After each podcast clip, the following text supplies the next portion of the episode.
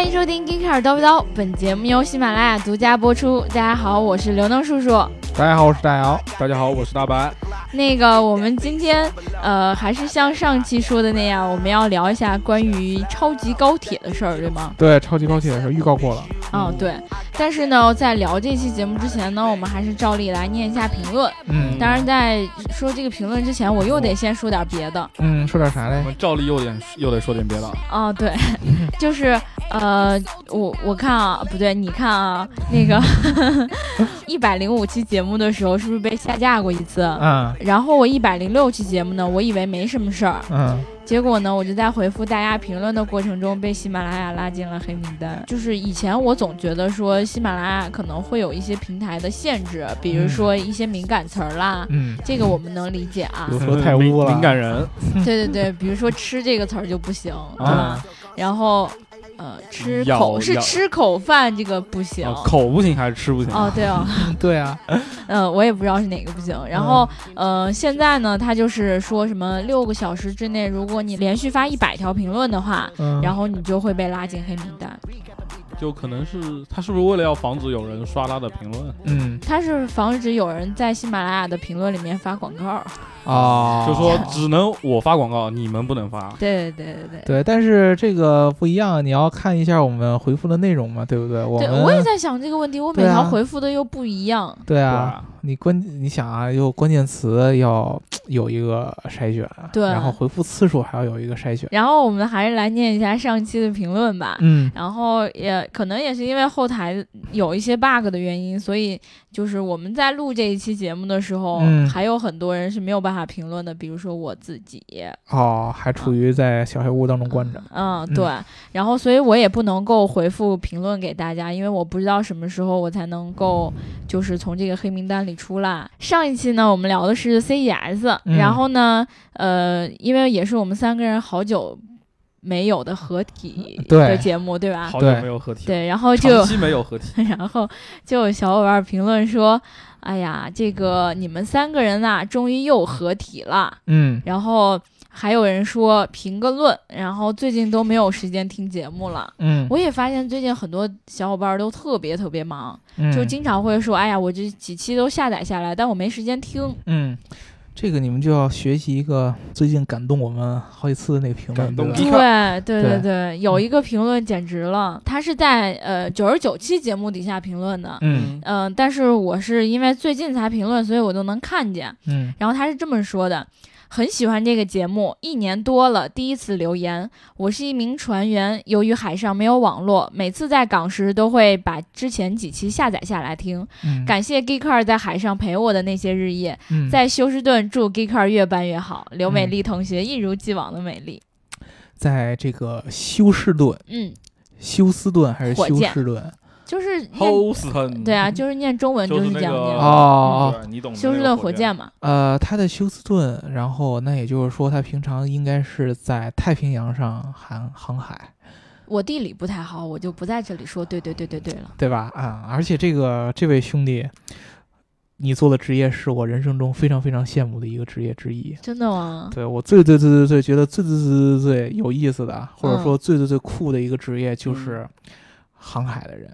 怪不得我看你昨天把它发到朋友圈里了。对对对对对，我觉得实在是有一个船员能够喜欢我们的节目，我人生莫大之荣幸啊，简直是。而且本身可能在海上的生活比较枯燥，他都说了陪的是日夜。对对对，白天和晚上。相对来说，娱乐设施比较匮乏。对对对对对，生活比较单调。希望你当成一个汽车科技节目来听，而不是一个色情节目来听。对对对，你想一想啊，这个平常在海上没有网络的世界和生活，多么多么多么的恐怖！你们现在能有几个人能离开网络，对吧？对。而且还是在海上那么封闭的一个空间下边。对。你像我们一般人，你坐飞机。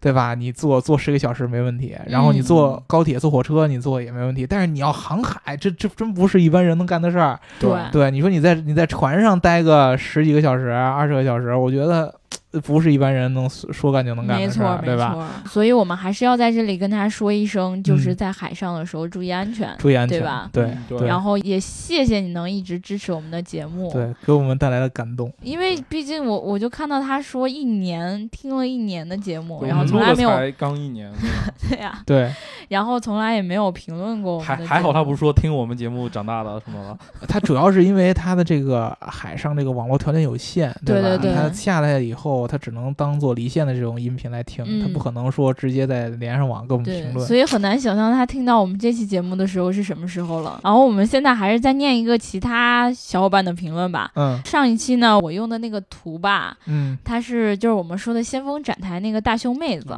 对，对，对，然后再加上呢，我的标题也起的比较那啥，比较刺激。嗯，然后就有很多小伙伴呢注意到了这个点，嗯然后他们呃比如说四哥呢，他就会说这个名儿啊起的有点那啥，嗯然后还有人就直接说，哎呀，节目标题起的不错呀，嗯，这关键是起的有点那啥。你这四哥他说这个话，就不不太符合他平常的一些作风。对吧，白老师？他不是那种人，对 对，对你并不是这种人，因为最近确实我去上海的时候，我也见了几个，呃，我们平常的女性粉丝，啊，我们 的是谁呀？我没怎么见呃女。性的听众，嗯呃，给我的反馈就是说呢，觉得我们最近的节目有点越来越污了。主主要怪我 向大家道歉。不不，还是怪我，还是怪我。如果我没有搂住的话，可能就，对吧？好，我们将来会尝试一下，尽量我们把大伟老师的功力封印一下。对对对。嗯，但是可能男性粉丝就有点那啥了。对，又觉得特别爽。对，然后就有有两批人，一批觉得太污了，一批觉得还能再污一点，就还还还能再往下探一点。对我我们以后专门开一节目叫对，我们分分两期算了，真的。对对对，一期聊的那个知识点多一点，一期，聊的一就打个小括号，这一期比较污。呃对这只有污，不好意思。下面然后我们来念一个黄段子，就这样。然皮卡后哔哔哔，那个 爬上墙头草等红杏，他说是不是每一次录节目都要好好讨论一下谁在上面？你听他这名字，他就喜欢爬上去在上面，是吗？嗯对你这个问题问的我们没法回答了，我们都是顺其自然来的。顺其自然，谁先来的就在下面，然后对，谁 一般都是大姚先来，对我来的比较晚。我最后。嗯然后那个我们的那个呃网站上面也有小伙伴在评论啊，嗯然后他有一个叫拳击手的小伙伴，他说现在早晚都开始听叨逼叨了，嗯，你这说明我们的节目越来越长了呢，还是他以前攒的没听的节目越来越多了？有可能他把我们当做一个工具性的东西来用了啊。我不是个工具，节目是工具啊啊！你刚刚说你不是工具，你理解错了是吧？早上起来呢，把我们的节目当做这个起床的闹钟。比嗯如说，我们每一次节目里边经常会出现这个笑声突发，然后爆音的这种情况，嗯然后他把单独的把吓这一段截起来，然后哈哈哈一下就起床了。嗯然后呢，晚上呢，跟我们我们可以平常讲那些特别特别技术，然后经常讲到刘刘美丽最后说不出话的那一段时间，可以用来催眠，是吧？不同的、不同的节目内容有不同的功效。嗯，对。然后他后面接着说了，你们三个都很可爱。不过念评论为什么只念大白和刘能的？作为大姚的粉丝，我表示抗议。哎呦，是吗？对呀，呃，主要都是因为女粉丝，然后大姚都自己联系过了，然后就可能对，所以之后人家都不评论了。对对，这个我不知道为什么。你不知道谁知道？对呀，你自己干了什么你还不知道吗？对呀我我。什么也没干啊，对吧？呃，因为我就问你一个问题，啊大姚，啊，你有没有见过咱们的女粉丝？我我刚才说了，我去上海见了好多女粉丝，你刚才说的女听众，对，你听众。和女粉丝是不一样的。咱们的女粉丝和你的女粉我丝，对。对对对。对对对，这是问题的关键，好吧？我这么说啊，嗯。一般的女性听众嗯，能坚持下来听我们节目的，嗯那肯定都是粉丝。对，不是刚才我问题不不关键不是是咱们节目的粉丝还是你的粉丝？对，咱们节目的粉丝也有很几很多个是我的粉丝，不不不，我现在让你区分对这两个，不要对对对，不要这样。你见没见过你的女粉丝？我见过我的女粉丝，那是肯定的呀。嗯，哦嗯，私下见女粉丝了。这是不能说私下见女粉丝，我主要是在啊、上海还是以工作为主啊，。嗯对，工作的间隙呢，顺路我们见了很多的女粉丝好吧，你啊愿意怎么说，我我们也拦不住，对吧，大白？对，你愿意怎么见我，我也拦不住。然后我们说到这个女粉丝的事儿啊，就是嗯咱们因为一直在说那个呃一周年的时候会给大家发那个礼物，对吧？嗯一个是贴纸，贴纸呢我们已经寄出了去一批了，嗯然后那那个邮费呢你们就自己付一下，这个是我们以前说好的啊，嗯不要嫌贵啊。嗯我已经采用了寄付的方式，已经很便宜了，到付你试试看，好吧？嗯然后还有一个呢，就是我们说点击赞就可以有一个自己想要的礼物。嗯经过我们这么多天的等待，嗯，然后呢，我们发现还是只有一个粉丝的点赞数最多。对这个虽然。呃，你们会肯定有一堆的这个乱七八糟的话要说出来，嗯对吧？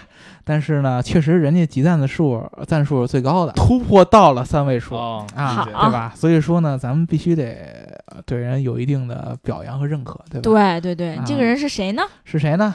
大儿还是你来说吧。呃，就是我的粉丝佳期如梦嗯，啊，对吧？你对你啥时候表扬表扬他了？我一直在表扬他呀啊，，你啊偷偷去上海表扬他了？那我肯定是要表扬他没有偷偷去上海，他是啊去上海啊偷偷偷表表扬他他了。对，对，半夜羞羞的表扬了一下。这些你都知道，那这个对我做了一些什么样的监测，对吧？我在你屁股上装了个传感器，谢谢。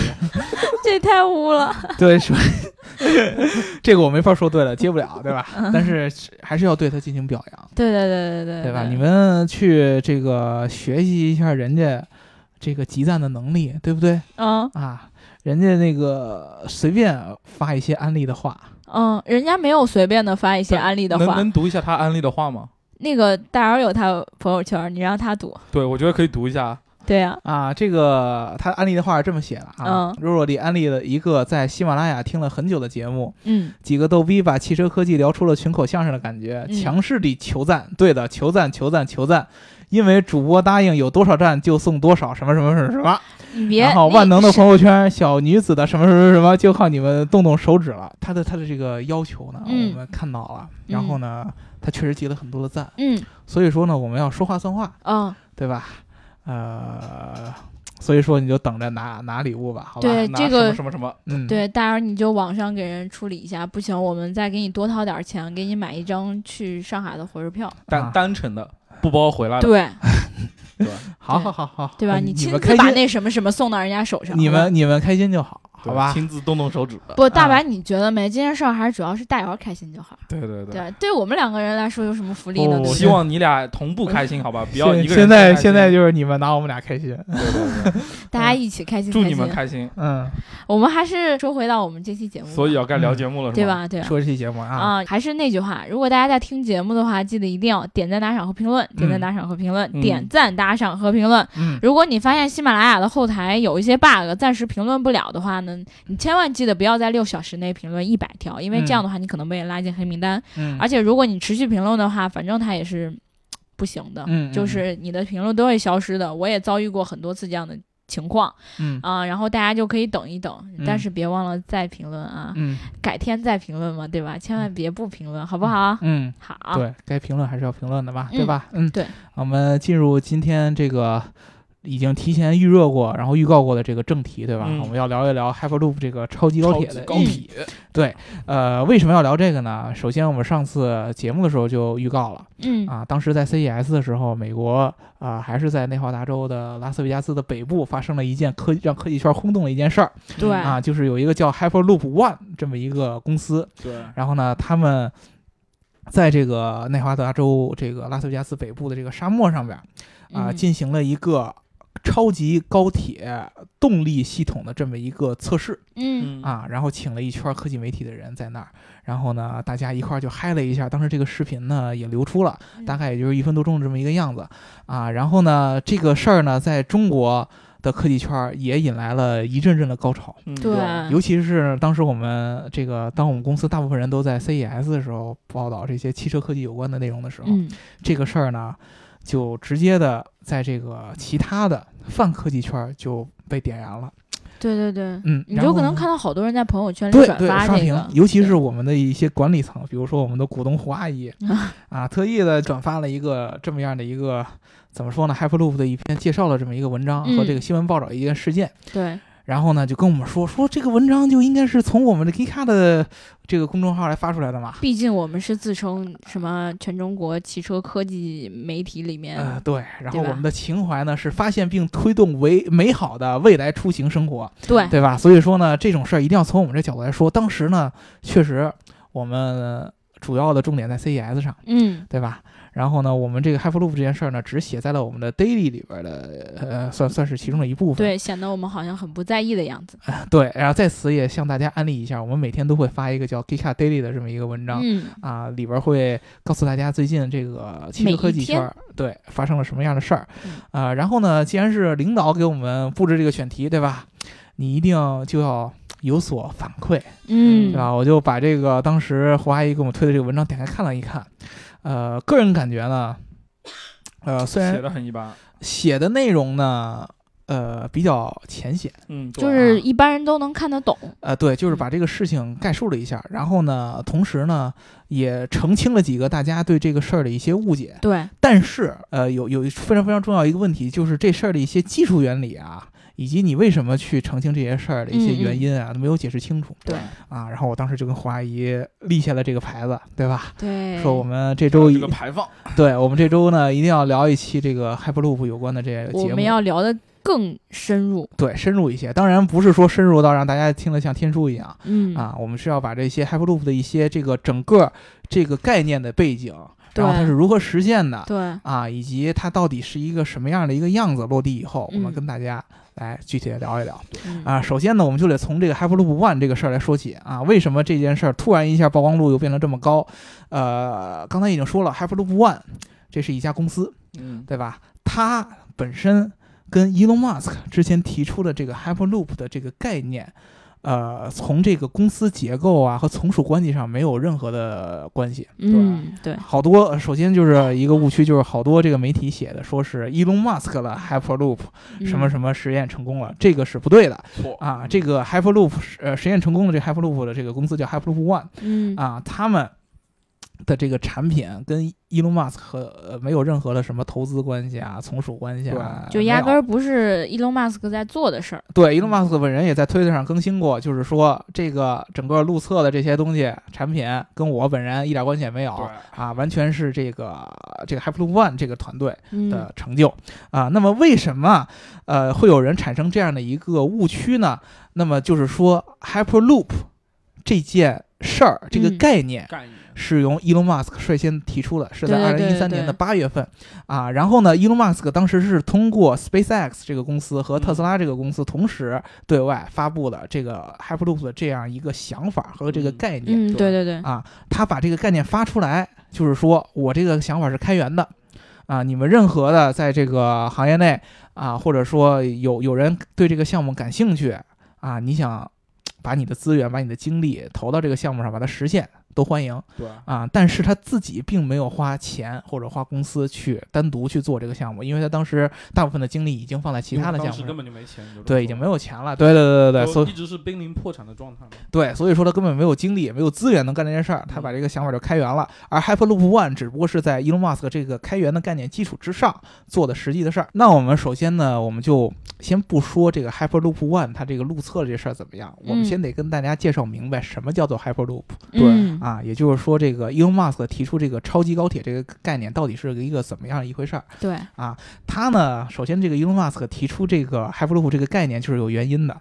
我们知道这个特斯拉呢，呃，是在硅谷的一个企业，那么对 Elon Musk 也把自己呃算是定义为在硅谷的一个科技的创新者。嗯，哦对吧？所以说呢，他对硅谷的感情情感是非常非常深的。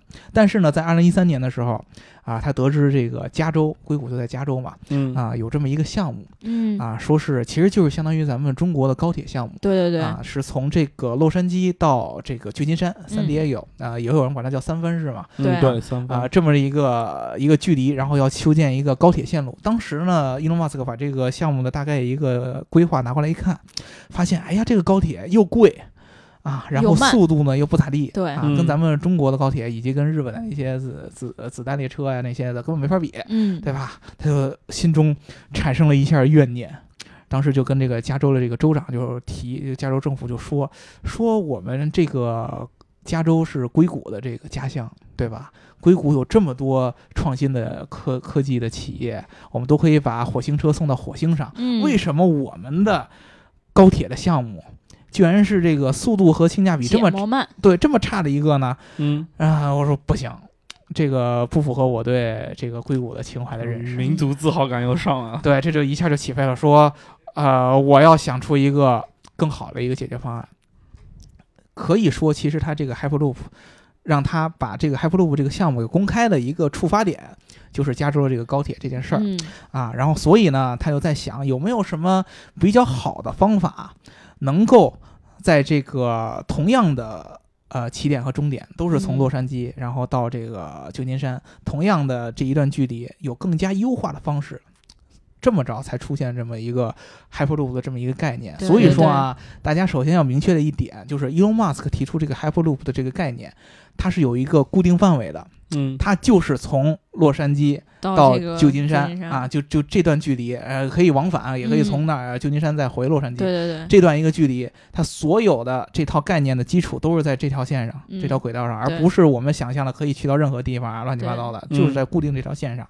啊，什么样一个概念呢？他就说，我们现在已经有的出行的几种形态啊，包括飞机，嗯对？吧？汽车啊，然后还有什么轮船，对，对，然后还有呃铁路，嗯就是火车这一段儿，呃，这里边当中，火车应该算是出行效率最低的一个。按伊隆马斯克当时的解释来说，哦嗯嗯，他觉得火车是出行效率最低。比如说你要去修建一个铁呃铁路，哦，消耗很大的资源，对对，吧？而且铁路从自从从管理啊、方便性啊上面各种各样的都比较低。对，嗯然后他觉得就是从洛杉矶到旧金山这样一个距离，大概五百多公里的样子。对，啊、嗯这个距离的是一个很尴尬的一个距离。你比如说，你开车去，嗯，时间它有点太长，对对十五个小时，对吧？对啊，那你坐飞机去呢，其实性价比又不高。对，因为嗯，坐飞机的话，你前后折腾那个时间嗯对啊也也加到飞一起，上升和降落，它是需要前后各需要半小时，好像对你直机那些时间都加上之后，对我觉得嗯跟火车差不多对。对啊，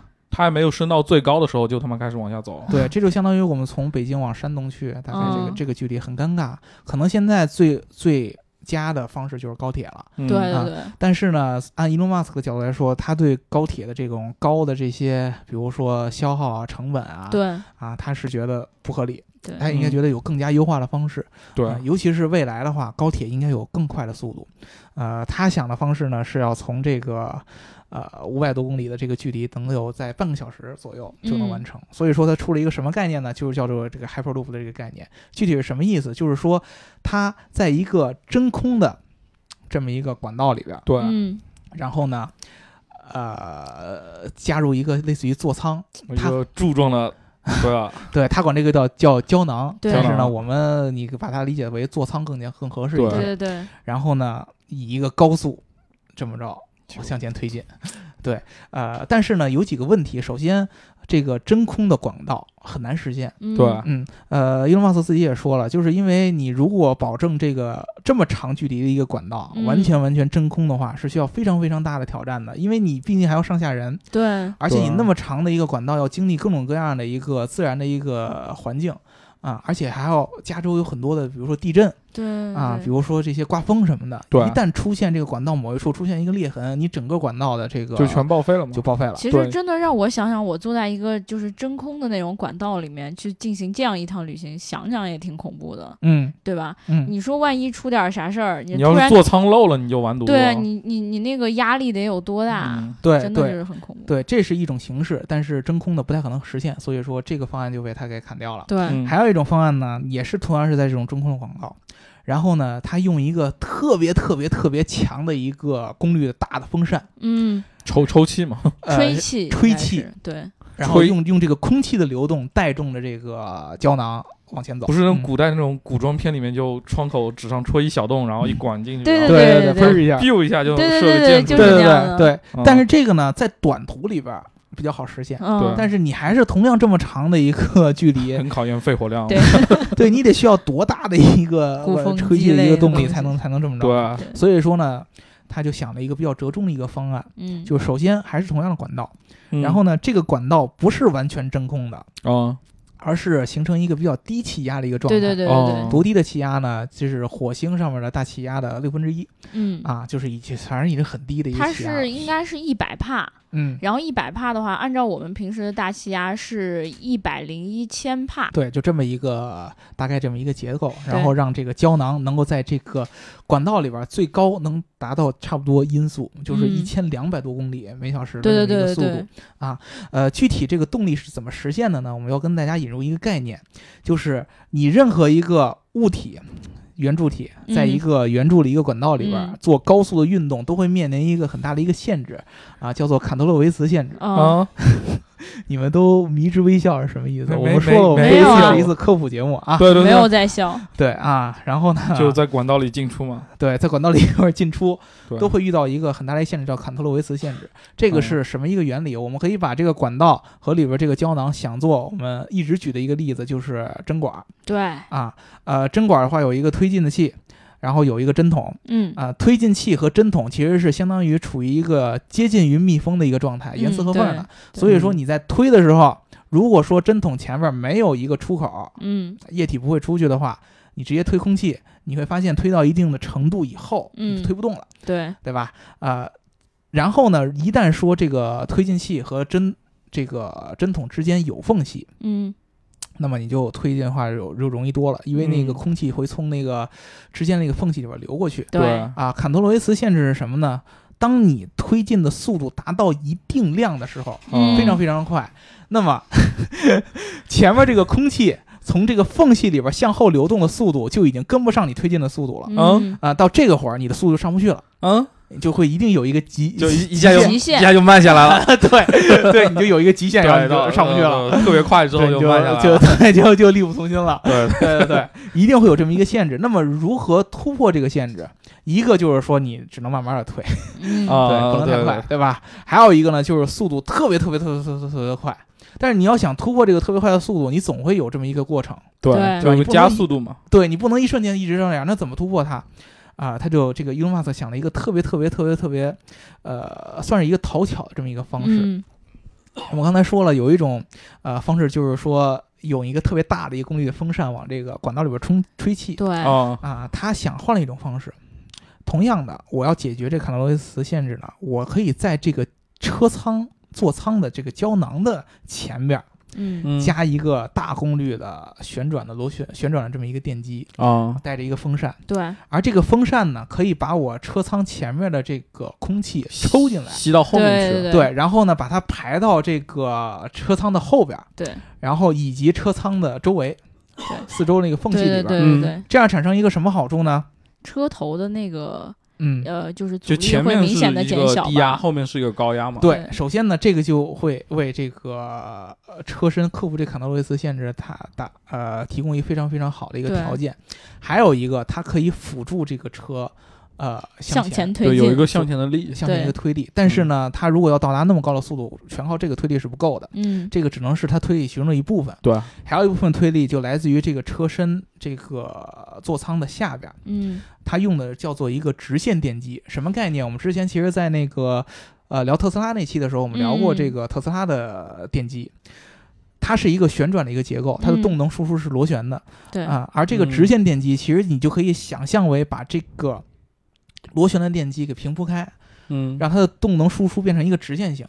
基本上啊、在 Elon Musk 的设想当中，它的这个直线电机就是一个 U 型的，就说白了就是在这个座舱，就是他说这个胶囊的正下方有一个长的一个铝制的一个金属条，嗯嗯相当于一个刀片儿一样，嗯这么长，大概十五米长的这么一个金属条。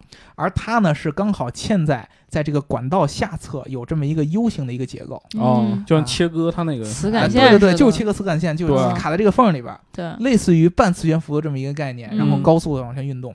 这个是一个非常非常讨巧的一个设计。怎么会这么讲呢？就是当你这个直线加速器把这个车加速到一定程度以后，嗯，它就可以依靠着那个空气前面的那个推力，一个是惯性，一个是空气的力。对对，靠着这个空气的，刚才我们说的这个车舱前面这个呃旋转的这个装置吸气和排气的这么一个过程，嗯，可以这个向上接着推进了。所以说它嗯下面这个直线加速器是不用一直给它做功的。就是做一段时间，把速度加到一定程度之后就 OK 了。对、嗯对，大概它要保持这个最高速度。嗯呃，它从这个洛杉矶城市出发，它要先加速到四百八十公里。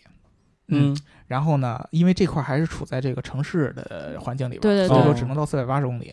过了出了城市以后，开始进入，比如说这个海岸线，嗯，然后进入到这个呃郊区这样人烟稀少的地方人烟，稀少的地方，它速度就就要起飞，了。再起飞，再加起来，从四百八十公里再加到一千两百二，哦嗯，这个加的有点多。对这一块儿就是四百八到一千两百二这一块儿是主要是需要它这个直线加速器来做功的。嗯，这一块儿它其只其实只需要大概四公里左右。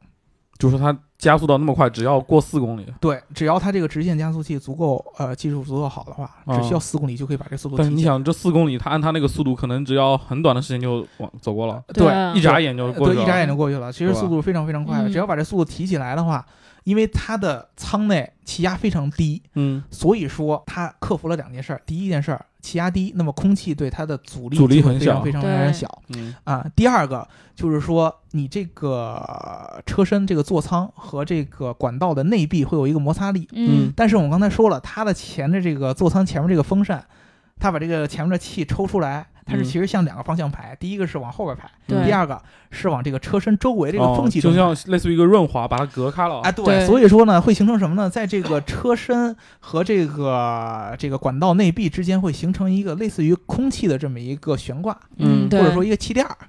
啊，这个气垫儿可以有效的降低这个摩擦力，嗯那么也就可以保持，一旦它达到这个速度以后，它的动能损失是非常非常低的。对，所以它嗯不用重复的一直用直线加速器给它加速嗯啊。那么也就是说，它这个这样一个结合的方法，既可以让它确保能达到一个很高的速度，又可以确保它在这个达到很高速度之后能够保持嗯啊，是这么一个概念。呃，这个概念呢，说白了，我们从技术角度来想，好像没有什么怎么样嗯，对，对，并不是很难。原理简单，但其实实现起来肯定有各种问题。我觉得对，实现起来是很有问题的。首先啊，就是说这个最最最最最困难就是它这个空气的嗯管、管道，就是低压这个管道。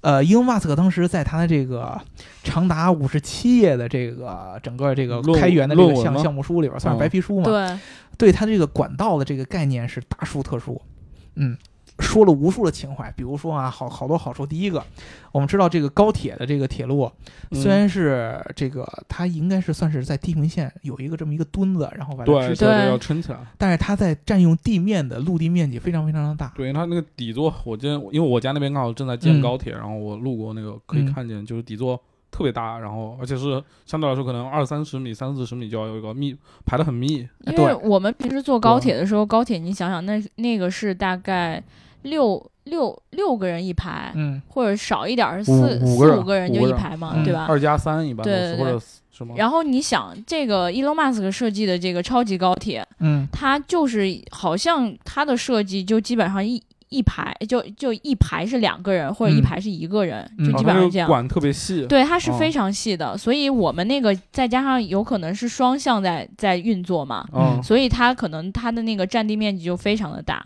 对。嗯对啊，对，而且呢，它有一个很重要一个一个一个点，他说的就是说，我的这个管道嗯是架在空中的嗯呢，啊。我怎么架在空中呢？每三十米有一个支柱，柱子，有一个柱子，嗯，然后呢，这个柱子其实呃落在地上，它的占用面积就非常非常小，嗯对对吧？每三十米一个柱子，这个柱子把这个管子支在半空中嗯啊嗯，确保这个管子是一个平衡的、平行的水平哦线上就它可能会根据不同的高低地势有调整对。对，对比如说高的地方柱子就短，低的地方柱子就高、对啊，这样这么着确保这个管道是平行的。因为为什么呢？那么高的速度，这个胶囊在这管道里边很难做出，比如说上下的这种对，变化。你要再有它路很快，线的如果是有个拐弯什么，我觉得可能会直接撞到对对那个。对对对然后很危险包括左右也不能有很大的拐弯，对对基本上要确保水平上有一条直线，对，然后垂直上也是一条直线，对这样的一个一一一个方向来这么运动。所以说呢，他说的这个柱子有什么好处？第一，我不会占用很大的地面面积对啊。当时说的就是农民伯伯不用害怕，我们修个铁路就把他的地给征收了。对，一不是把地一分为二，人家是这么说的。哦，他说就怕你去耕作一下的时候，你得翻翻到那边去，然后哦耕自己的这片地，然后再回来这样。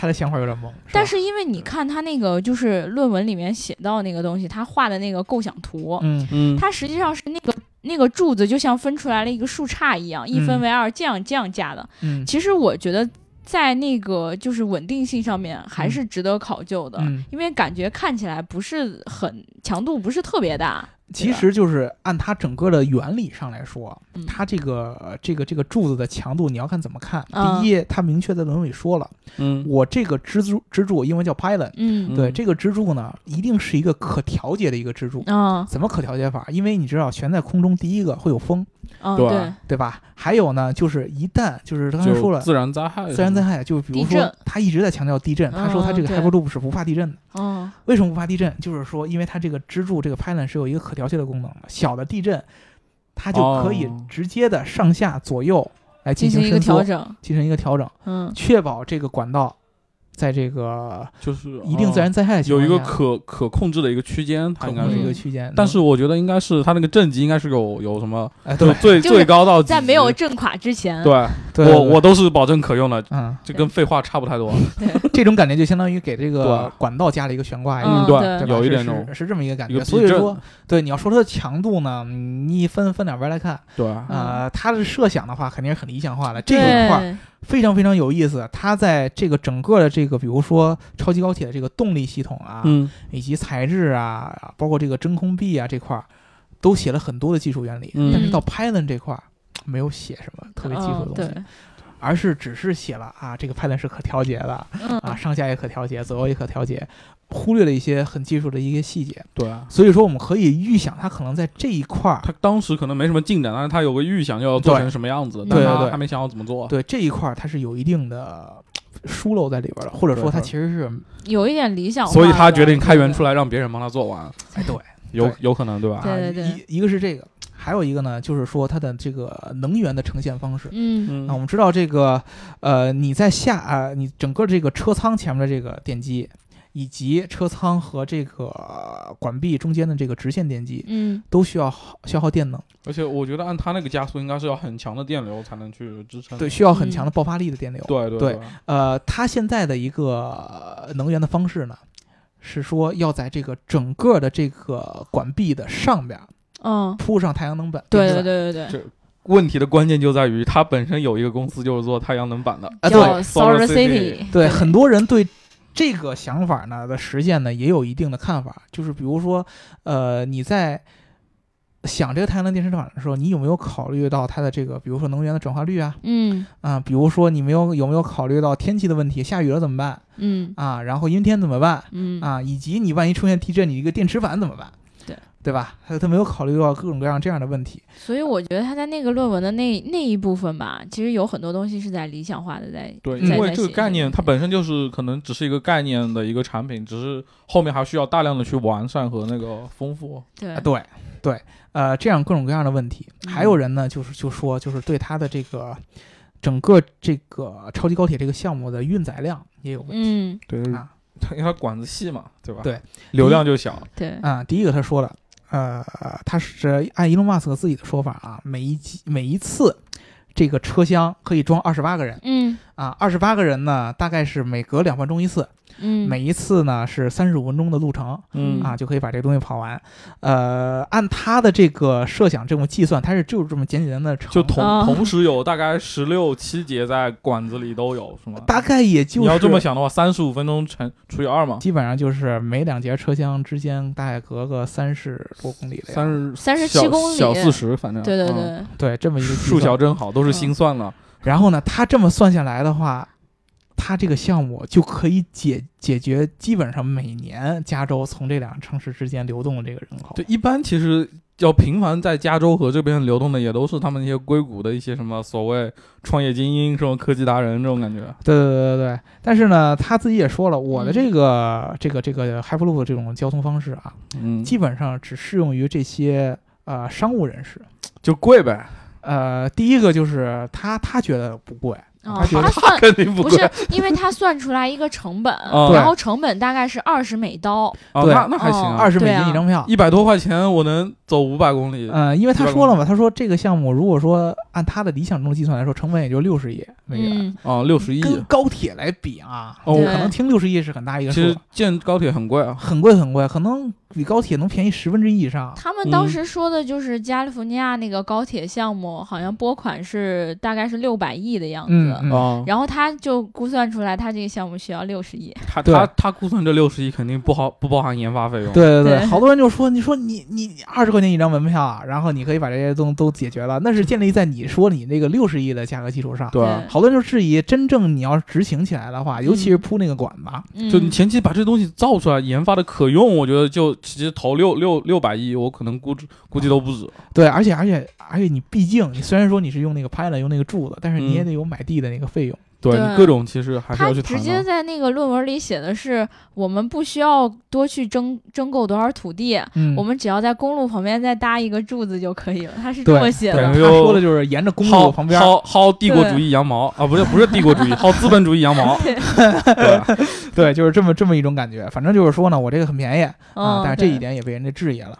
呃，但是我们其实归根结底上来说，嗯，，Elon Musk 的这个整套的这个论文的最大的核心，其实就是这个 Hyperloop 的这个推进的方式。对，我觉得这很关啊、键。他在反复的提的就是他的就是呃推进的模式，对。动力是怎么来的？他其实应该是告诉我们，这种东西是未来交通的一种方式。对，对，然后，如果可实现的话，就麻烦在座的各位帮我实现一下。嗯，我把这个构想先提出来给你们，嗯，对吧？嗯？嗯，那么我们大概了解了它这个 Hyperloop 什么意思，我们对返回来看这个 Hyperloop One 的这个到底在做什么，对吧？到底做了什么？因为我们如果说直接说这个测试的话，大家肯定一头雾水。对，对，呃，首先，呃我跟跟跟大家回顾一下，Elon Musk 这个 Hyperloop 的这个概念里边，包括几个非常非常重要的一个点。第一个，呃，船舱本身前面有一个大的一个电机，能够把前面的气体抽过来，嗯再后排出来啊。然后呢，这个船舱下边有一个直线加速的电机，这个直线加速的电机与这个管道下边是有一个连接的，管道上面是一个定子。嗯，这个定子，然后呢，动呃转子呢是在这个车船舱的下边，就是那个刀片式的这个结构。嗯所以说有这么几个非常非常重要的元素，呃，直线电机有，然后呢，呃船舱胶囊上面的这个旋转的这个风扇的螺旋的对螺旋这个电机对，相当于这个呃飞机上那种发动机那种感觉一样啊，这个是一个非常重要一个点。然后船舱本身嗯，对，啊，然后以及非常非常重要这个支架是吧？这个支架和它的管道，对，嗯，这个重重几几个非常非常重要的元素，啊、是它这个论文的核心。它还没提什么什么呃成本啊这些乱七八糟的，算的比较粗糙嘛。对，啊，但是它的核心是这些。那我们再来看这 Hyperloop One 测试，首先没有管道，对，对，这是非常非常直观的一个道理，没有管道。不，你知道我关注的第一个点是哪吗？因为我以前知道那个 Hyperloop 它是一个就是舱体，然后会有小胶囊，嗯我就想说，哎，哎，这视频里那个舱在哪儿？对哎胶囊在哪儿？对，怎么没有？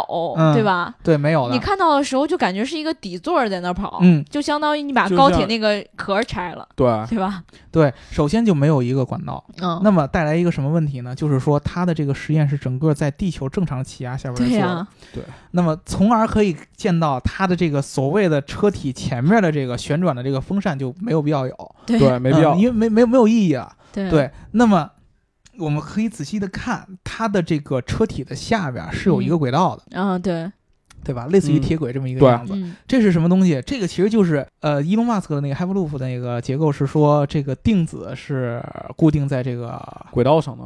呃管哦，就管子里，管子里边，嗯，对，而这个转子呢是固定在这个车舱胶囊下面，对，胶囊下边是这么着一个结构，但是呢，这个 Hyperloop One 的这个结构感觉像是就是定子就是一个轨道，嗯，然后转子是固定在这个车舱下边，哦它有点像因为它没有那个。管子，所以只能是变成一个轨道的形式嘛。对。对，没有管子，因为呃，伊隆马斯克他的那个直线加速器、直线加速电机是一个 U 型的，嗯，嗯，而应该而这个 Hyperloop One 用的好像是一个类似于一个平板型的这么一个直线加速器，因为它没有办法吧，它没有管儿个地方对没有办法悠嘛，对，没有管儿，然后这个是另外一个区别、嗯。啊。还有一个最重要的一个区别就是，其实这个 Hyperloop One 是没有这个测试是没有一个制动装置的，就是刹车哦，的。对对 对，对，我们看到它最后是冲到了一个沙堆里边儿你可以起飞，但你不知道如何降落。啊，对对，所以说到最后，这个 Hyperloop One 整个这个项目测试下来，它只测试了整个 Elon Musk 这个超级高铁概念里边的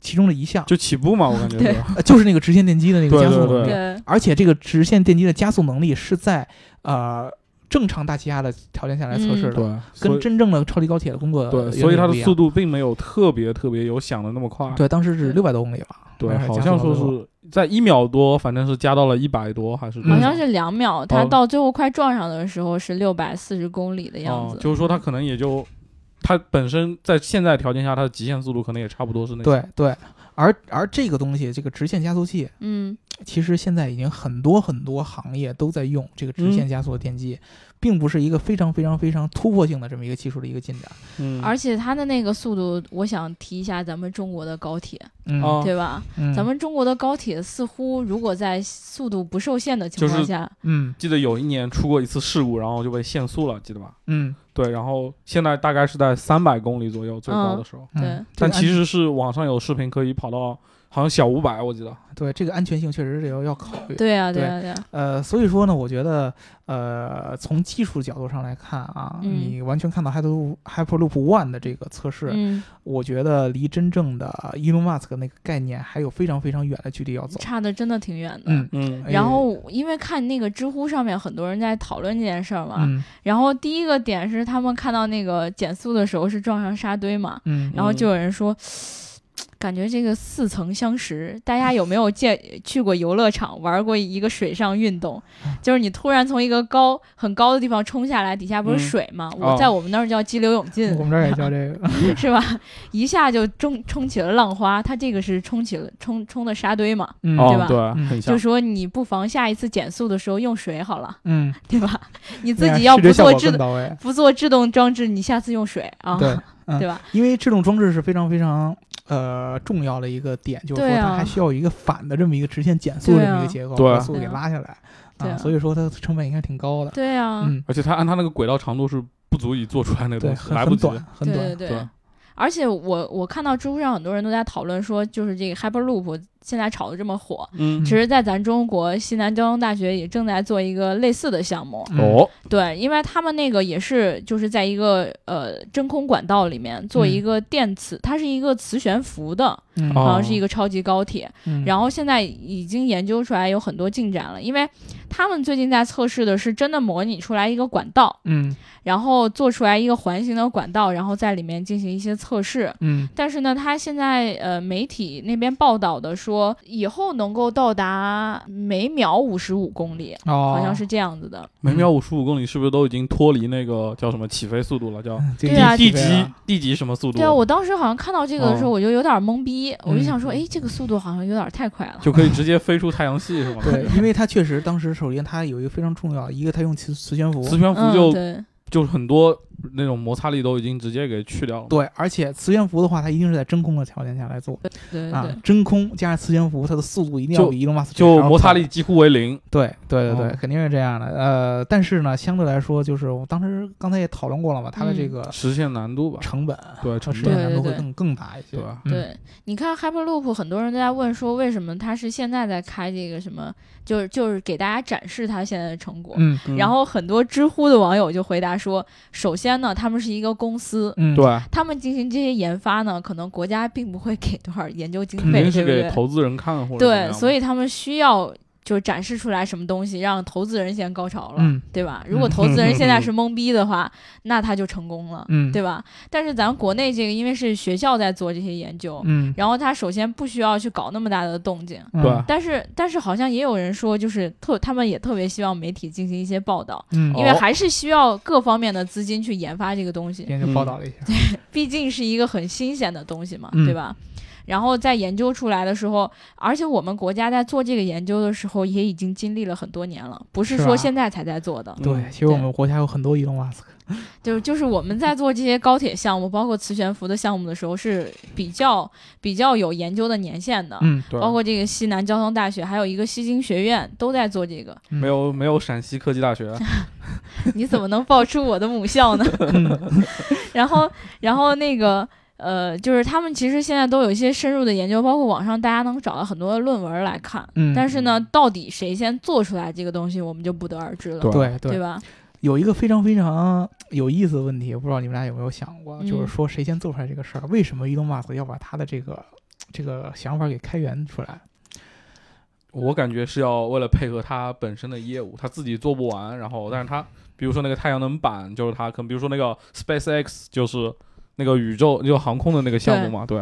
你要想那管子要是平铺，可能就去哪儿去哪儿，它要往上一竖，不就往天上走了吗？